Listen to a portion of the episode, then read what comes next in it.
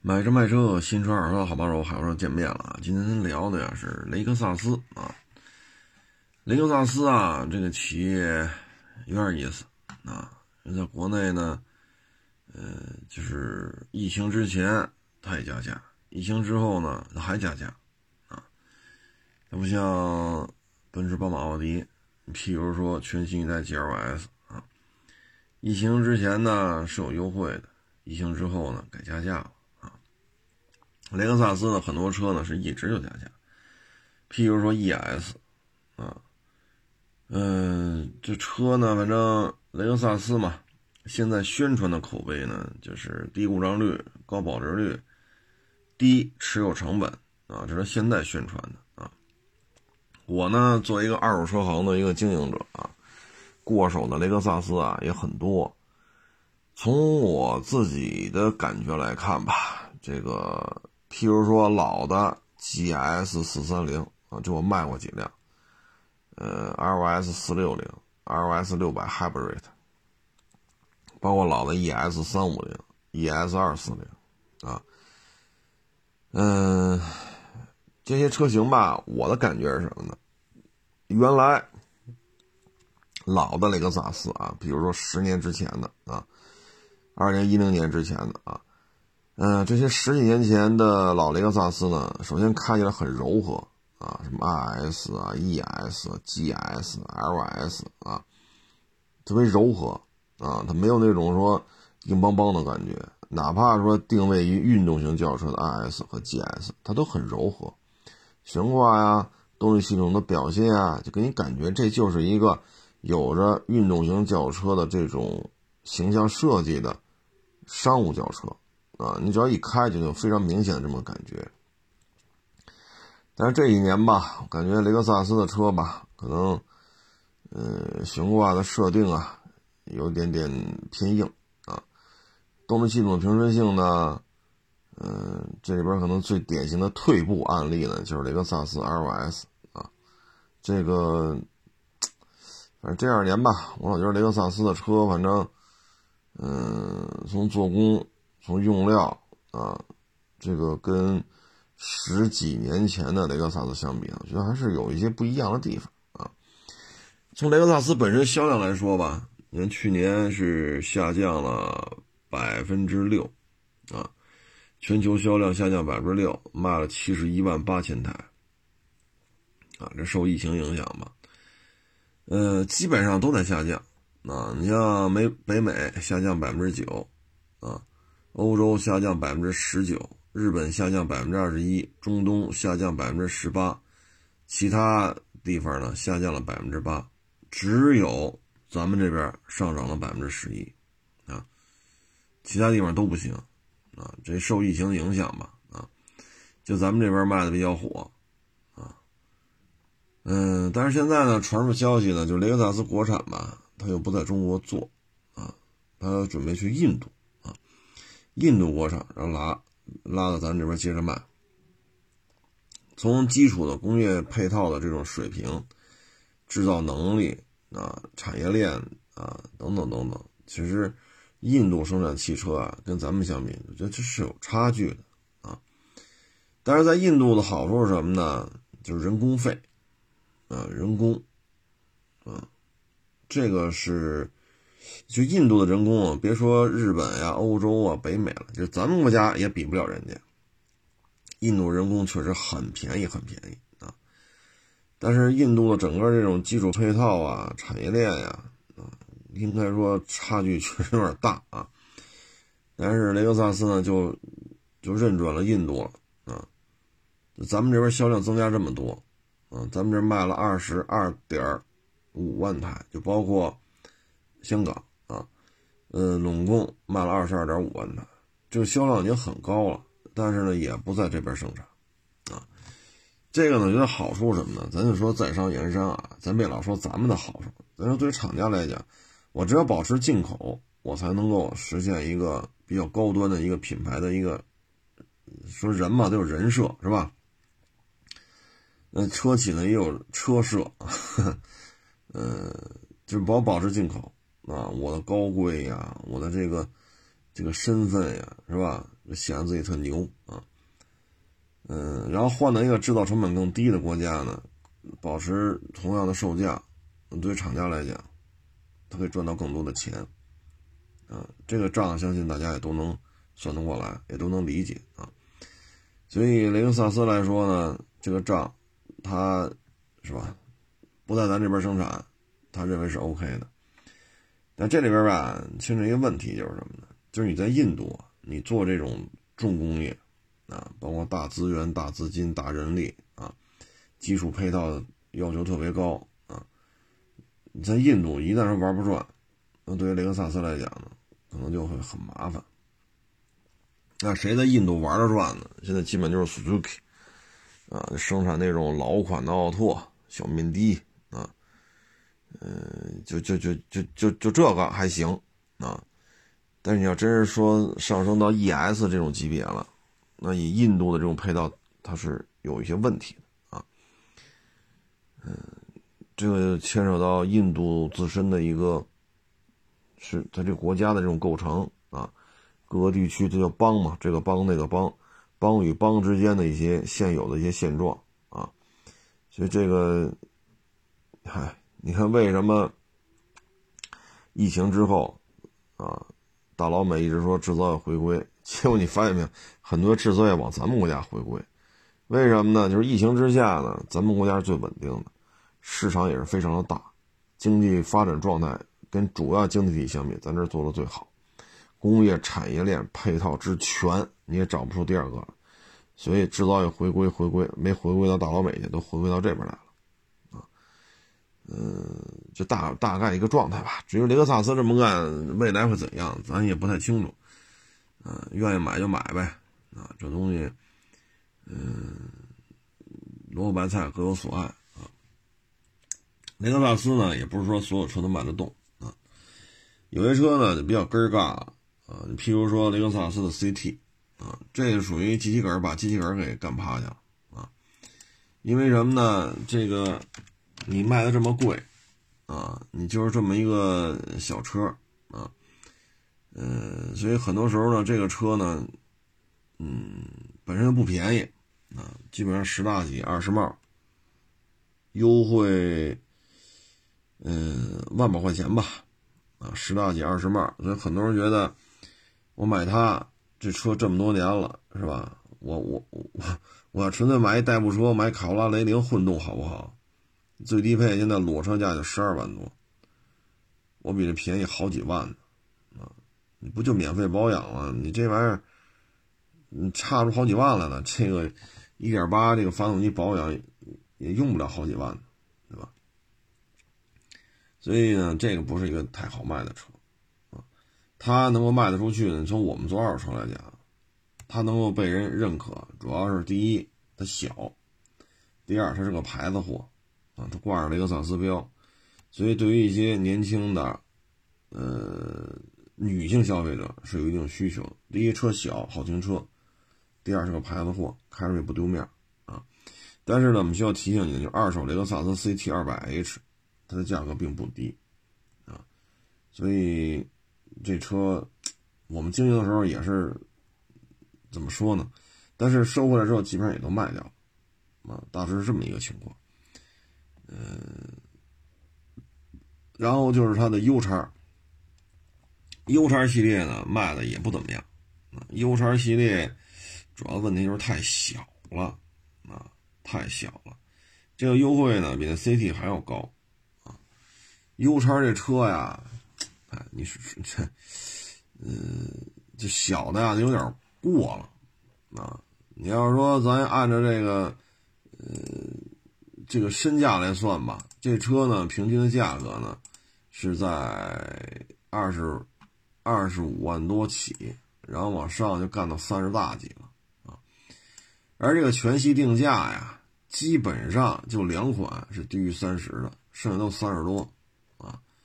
就以咱这个定价啊，以咱这个小体格子啊，就这车卖的好也也怪对不住各位的啊。嗯，所 以这个车吧，嗯，就雷克萨斯玩小啊，可能它不如 mini 玩的好啊。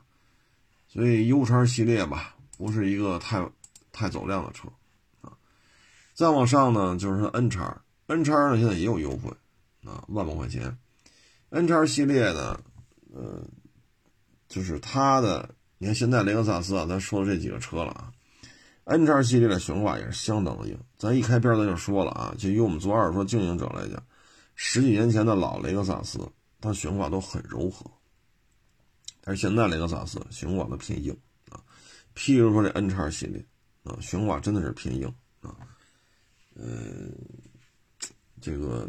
反正你喜欢驾驶乐趣的行啊，支撑力度这么好，过弯侧倾也小啊。嗯，但是哼，就是这个悬挂啊，因为我店里有时候会摆着，同时摆着啊，比如摆一个 N 叉，旁边摆一个十几年的 GS 啊，或者 ES 啊。啊，或者 RS，同时开，哎呦，我这怎么设计的这？啊，绷的确实比较紧。喜欢驾驶乐趣的你可以买，啊，你受不了你就别买了。空间还行吧，啊，就大家也知道，雷克萨斯车呢，基本都是对标丰田的车，嗯，这车现在也有优惠，快换代了，啊，因为 RAV4 威兰达早就上市了，啊，不是今年才换的代，RAV4 威兰达早就上市了。再往上呢，R 叉，R 叉啊，这是在加价，啊，但是分版本，你要是四五零 Hybrid，就那三点五大六缸的那个混动，那是有优惠的，啊，但是其他的，就是二点零 T 的这个，它还是加价的，那它是加价，你比如说 R 叉四五零优惠个万来块钱吧，啊，三百呢基本上加两万，有加三万。啊去年三四月份吧，有一网友过来卖他的车，R 叉就是二零 T 的四驱啊，当时店里还优惠呢，啊，优惠个一两万，啊，或者说以送商业保险的方式体现，车价不优惠，或者车价优惠，但是商业保险您得自己花钱买。但是现在呢，因为产能的原因嘛，啊，因为日本现在疫情也比较厉害嘛，每天还都是三位数的确诊病例，所以雷克萨斯产能啊。嗯，或多或少受到一些影响，所以这现在是加价了啊。车呢，老 R 叉呢，零几年呢，包括一几年的也卖过一些啊。嗯，老 R 叉最好卖的就是三五零啊，大窗马克，整个开起来感觉吧，确实啊，嗯，跟汉兰达是有些区别的啊，但是那玩意儿也挺老贵的啊。电动后备箱啊，大玻璃顶的是吧？这车顶啊，等等等等，那车很好卖，但是存世量太少啊，所以这个很好卖吧，也导致了这车二手车价格也不低啊，也不低啊。嗯，LS 呢，这是应该说是雷克萨斯比较失败的一款车啊，非常的失败啊。因为我卖过很多 LS 四六零、LS 六百 Hybrid，我自己感觉啊现款的 LS 动力系统不平顺，外观看着不显大，后排坐着不显大，这三点是它致命的问题。一开始还加价，但是富豪们买回去 一开就觉得不对劲了啊。嗯，所以现在雷克萨斯 LS 优惠是非常多啊，优惠个十万八万的很常见啊，LS 五百。啊，优惠个十万八万的不新鲜，啊，有些太贵的版本能优惠十好几万，这还是优惠回调了，各位啊，之前优惠比例还大，就国五切国六的时候，优惠比这还大，就这是一个很失败的一款车，嗯，现在加价加的最狠的呢，就是雷克萨斯的 LM，啊，这车加价呀，真是就无法弄了啊。现在基本上啊，加价幅度呢是在三十多万，啊，三十多万，三十多万呢是四座，啊，四座版，七座呢加五十左右，啊，嗯，这个我觉得是纯粹就是一个面子了，啊，因为这车啊，咱原来说过，从阿尔法的角度来讲啊，我认为这车卖了五十多、六十多还是可以的。啊，卖五六十万，卖他妈八十多，我认为就不值了。因为收过二点四的，收过三点五的，啊，这车开起来它不值八十多，啊，这个大家也看过他的一些做一些颠簸实验什么的，这车的底盘表现真是挺一般的。我认为这丰田也好，这雷克萨斯也好，这个不论你叫什么名字吧，啊，是加多少啊？我个人感觉这车玩意开着还不如塞纳啊，但是就是吵起来了啊，所以它又加价啊。嗯，所以就这车反正，当然了，二点五的这个。塞纳我觉得就不如三点五，同样阿尔法、威尔法这二点五的也不如三点五。它动力系统那种发力啊，那个顺畅啊，包括这种感觉啊，所以你看没有，就是就三点五的埃尔法加价加的就是多啊，这个二点五的就差点意思啊。当然了，现在这个嗯，说什么好呢？呵呵。这个车源紧张嘛，啊，所以阿尔法，呃，这东西，它现在因为疫情的原因嘛，所以现在价格就不像之前了啊。阿尔法、威尔法啊，呃，说什么好呢？这威尔法存在的意义不大，啊，存在意义不大啊，因为跟阿尔法没有什么区别，你非要弄出两两个版本来啊。威尔法现在加价就是几万块钱，啊，几万块钱，忽高忽低吧。有时候加价过十万，有时候加价不过十万，这个反正换成二点五之后嘛，加价幅度加不上去了啊。嗯，因为买这车的，咱就这么聊啊，就花一百多万买这么一大面包，你说他是在乎车船税的主吗？你说他是在乎油耗的主，他都不在乎。花一百多万，对吧？你说八十多万的指导价加个，你别说加三十加五十了，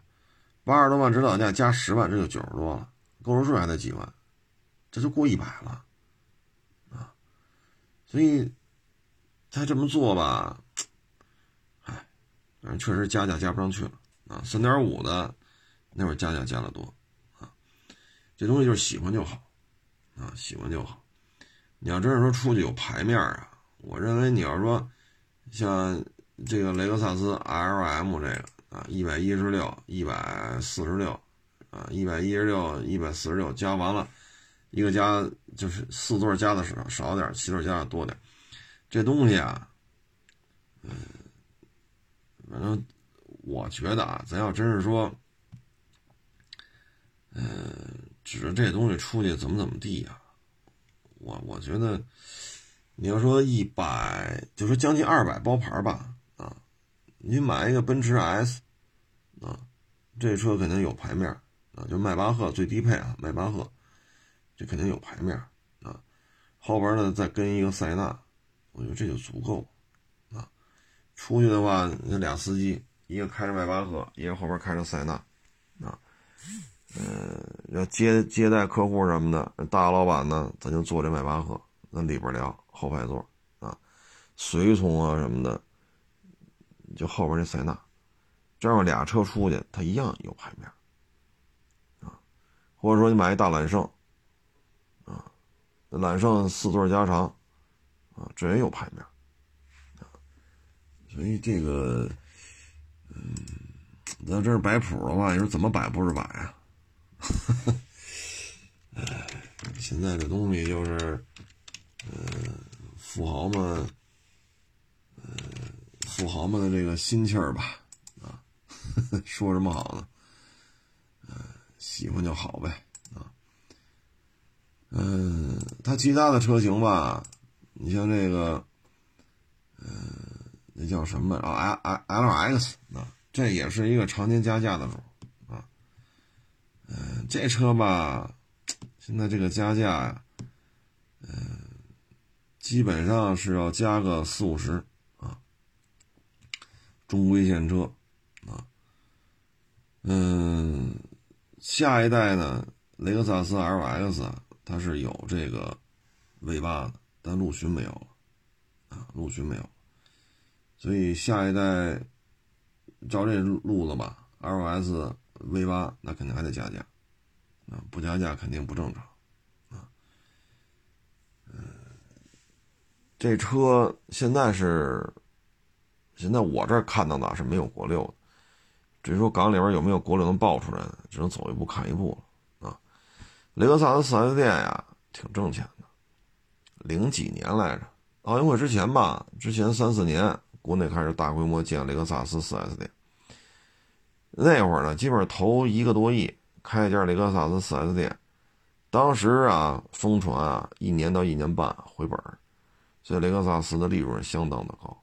啊。你别看它保养不花钱。四 S 店给你做保养不跟你要钱，但是每次这工单拿着工单跟厂家结，四 S 店并不亏这个，啊，呃，再加上很雷克萨斯很多加价的车，你比如现在咱开雷克萨斯四 S 店，L 叉国五的有现车上完牌子的它也加价，啊，呃，R 叉二零 T 的它也加价，ES 它也加价，LM 它也加价。而且像 L M 这种车一下加好几十万，您说您这开四 S 店您利润低吗？啊，百十来万的车您加价加好几十，虽然说咱不去深究啊，这几十万加价的钱都谁分了，但你肯定四 S 店你是能落一部分的，这咱说的没错吧？啊，所以这个开雷克萨斯四 S 店赔钱确实有难度啊，嗯，还是比较挣钱的。嗯，总体看吧，这二年雷克萨斯呢偏运动，啊偏激进，啊，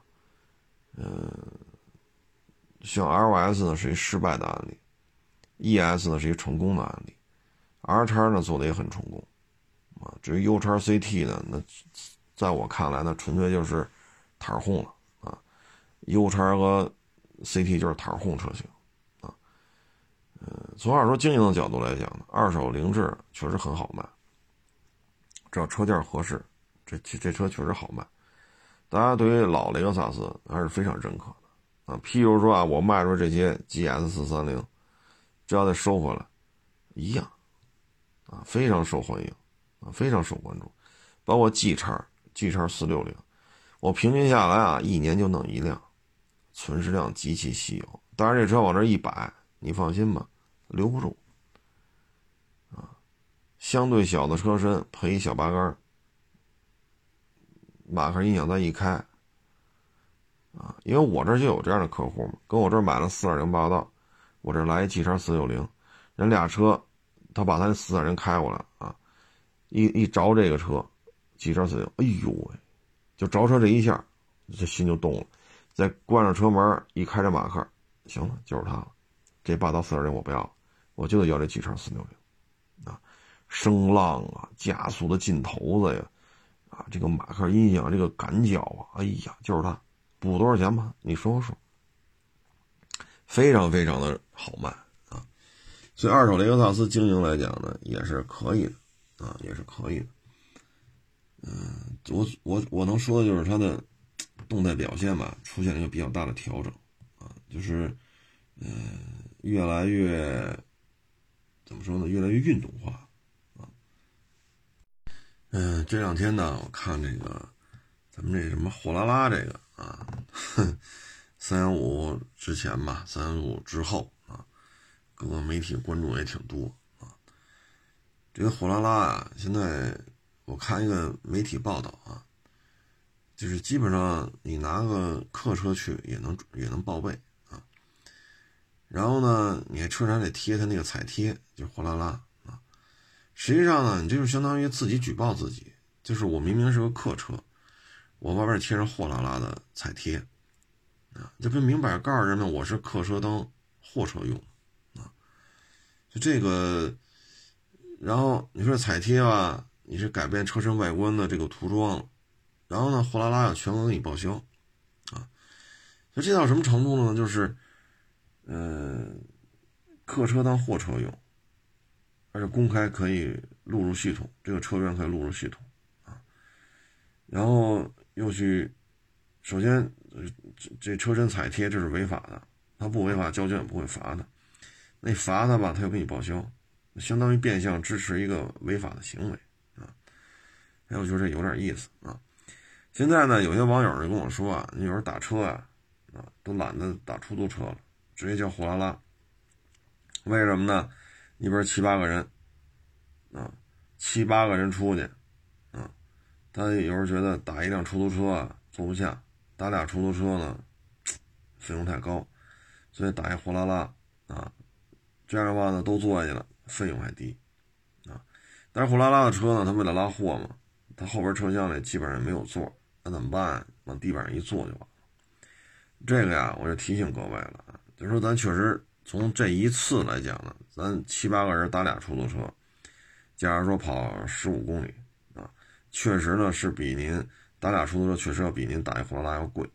啊。但是这得牵扯一问题，就是什么呢？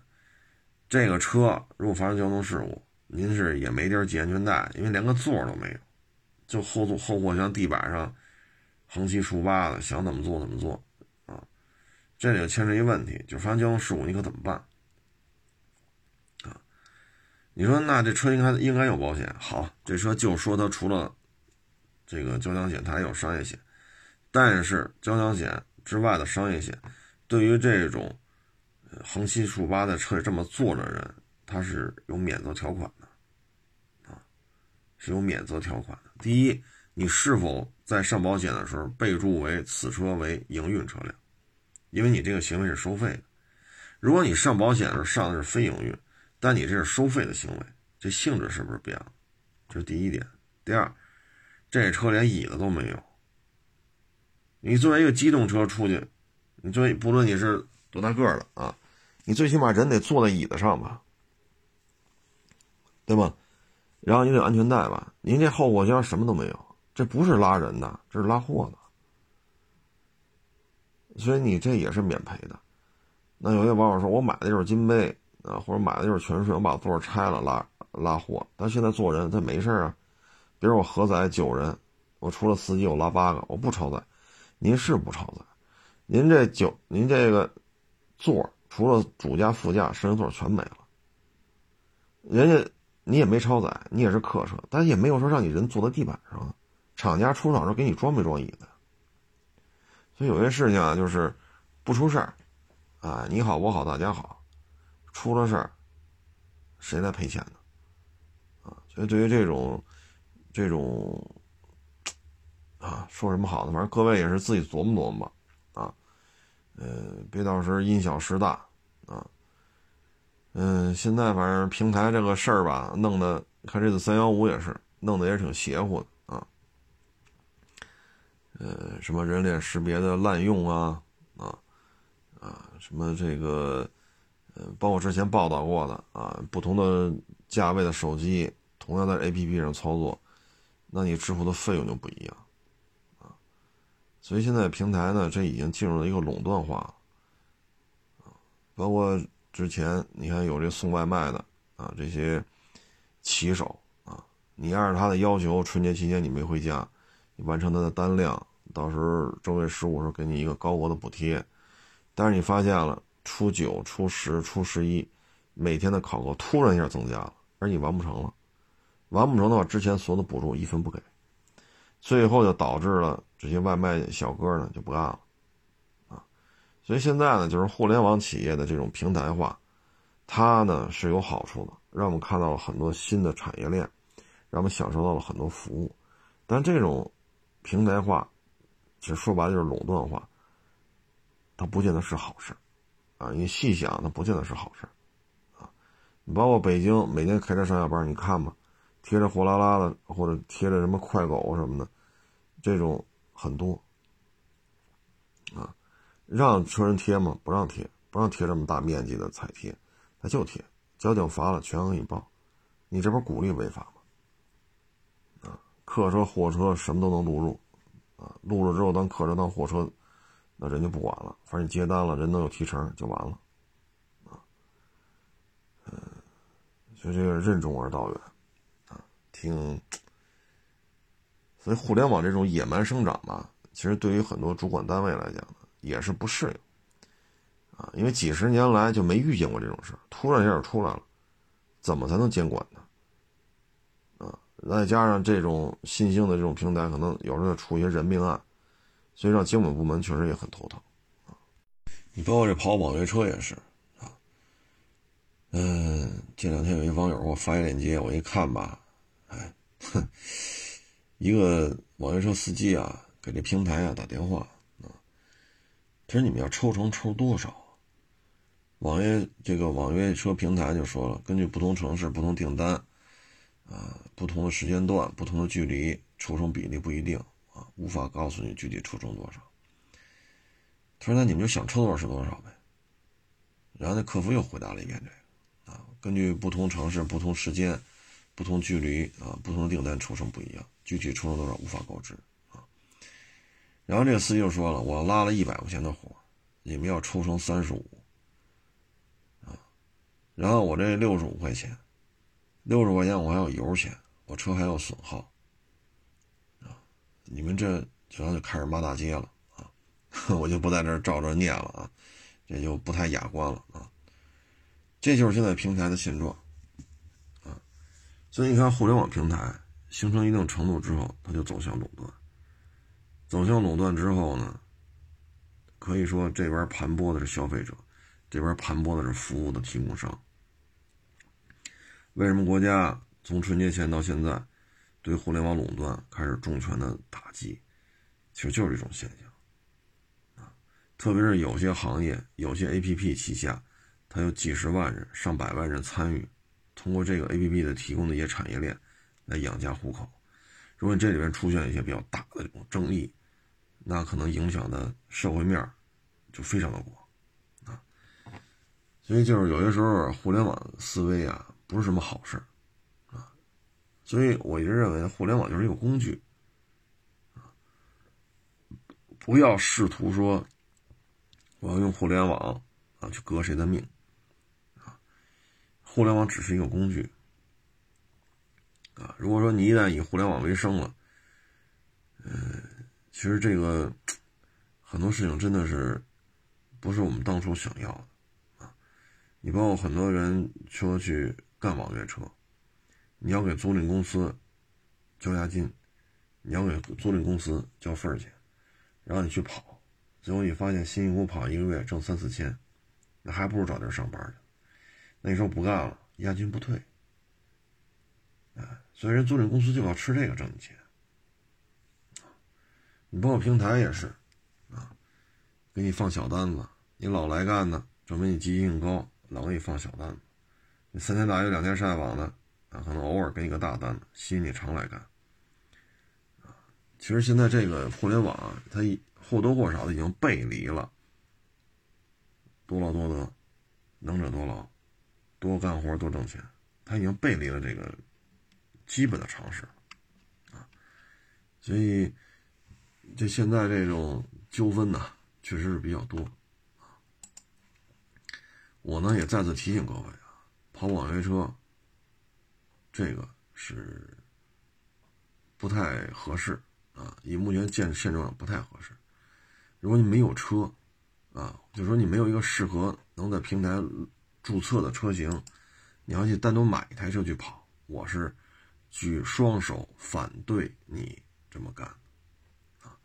你不要再这么干，你哪怕超市啊、保安呀，你去那儿找个找个找找找点差事干。也比你干网约车强，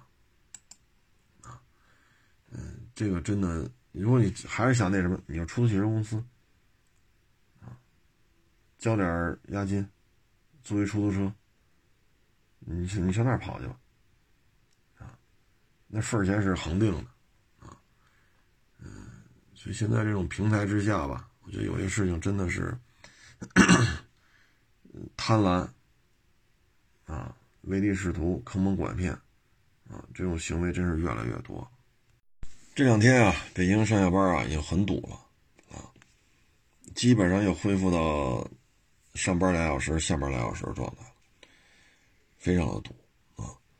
这是好事啊。对于北京而言嘛，说出行拥堵到这种程度呢，证明这个北京这个城市的呃经济活力呢就开始进入一个快速恢复的状态了啊。嗯，说像去年三月份，哪哪哪都不堵车啊。去年三月份那会儿，我也出来收车嘛啊。嗯，甭管是周几，甭管是几点，你去什么地儿都不堵车。但是那会儿真的是很经济的这种影响是很大的。现在呢，又恢复到状态，其实也是好事啊。但是呢，确实也挺累的啊。最近呢，反正看这个交通事故啊，啊也是不老少。这种交通事故吧，就机动就机动车而言啊，它在马路上的这种表现吧，追尾啊，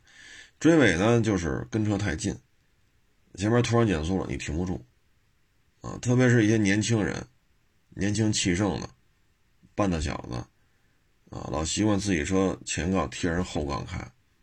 就显得自己很牛逼，啊，那意思就是没有你我早开，我开的非常快，了，就老是这种劲头子，啊，前面但凡一刹车，库嚓就撞上，啊，所以这是一个很愚蠢的开法，啊，再一个呢就是并线，并线呢。就是要么你时机没掌握好，啊，要么呢后边就是这个不让你，啊，反正斗气儿也好，是你打你打轮打太突然也好，反正什么原因都有。这是每天在五环上一个重要的一个造成事故的原因。这个呢，我觉得就是咱开车嘛，咱们首先想的是什么呢？就是呃，小心别人要并进来。并进来呢，不是说咱得补油，啊，呃，多一事不如少一事，并进来并进来吧，啊，你并进来一辆车，并进来两辆车，并进来三辆车，你并进来十辆车，你也不耽误我上班，你也不耽误我做买卖，该挣钱挣钱，一辆车都别给我并进来，全给你俩挤出去，你该挣不着钱还是挣不着钱，啊，所以有时候就是一个心态的问题，啊，呃，还有的呢，可能就是确实驾驶技术不太好啊。呃，后视镜里边这个观察确实也是有问题，啊，就生往你车上贴啊，这这样人我们可能大家都遇见过啊。这时候你解决方案就是按喇叭呗，没办法，你躲躲不开了。比如你俩车头完全在一条水平线上，哼，他他就强行往里并，你说这不呼上了吗？那两台车侧面就完全完全吻合的发生了这种剐蹭碰撞，啊，就这种事儿啊，驾驶技术也是一方面。啊嗯，所以你看嘛，就五环上基本就是两种原因，一个是追尾，一个是并线，啊，其他情况交通事故就很少了，啊，所以在这过程当中吧，还是提醒各位，开车的时候呢，还是一个平和的心态，啊，因为你开车出来是为了挣钱的，晚上开车出来是为了回家，啊，你的目的呢是上班挣钱，晚上呢是目的是回家。所以把你的大的目的，啊，你这次开车出行的第一要素，你摘清楚就完了，啊。你说你前杠贴着后杠，要没你挡着，我早开过去了。那你把它搬走，啊，你把前面那车拿手扔到五环外边去，那前面还有车，啊，还有车。前杠贴着后杠，并不显得你很牛逼，啊，所以这就是一心态的问题。啊这两天呢，确实也挺累的，啊，收了卖，卖了收，啊，嗓子也哑了，啊，头也疼，啊，呃，这个也谢谢大家支持，谢谢大家捧场吧，啊，呃，就今天就不多聊了，啊，因为明天还得早起，还得验车去，啊，还有网友呢，也认识十年开外了，啊，失业了，是以后要干二手车啊，还是干传统媒体啊？哼，明天还要找我来探讨一下职业规划，啊，所以说跟我自己做买卖没有一分钱关系吧，但是该帮忙也得帮啊，毕竟也认识十几年的网友了。哎，行了，这不多聊了啊，这个谢谢大家支持，谢谢捧场，欢迎关注我新浪微博“海阔试车手”微信号“海阔试车”。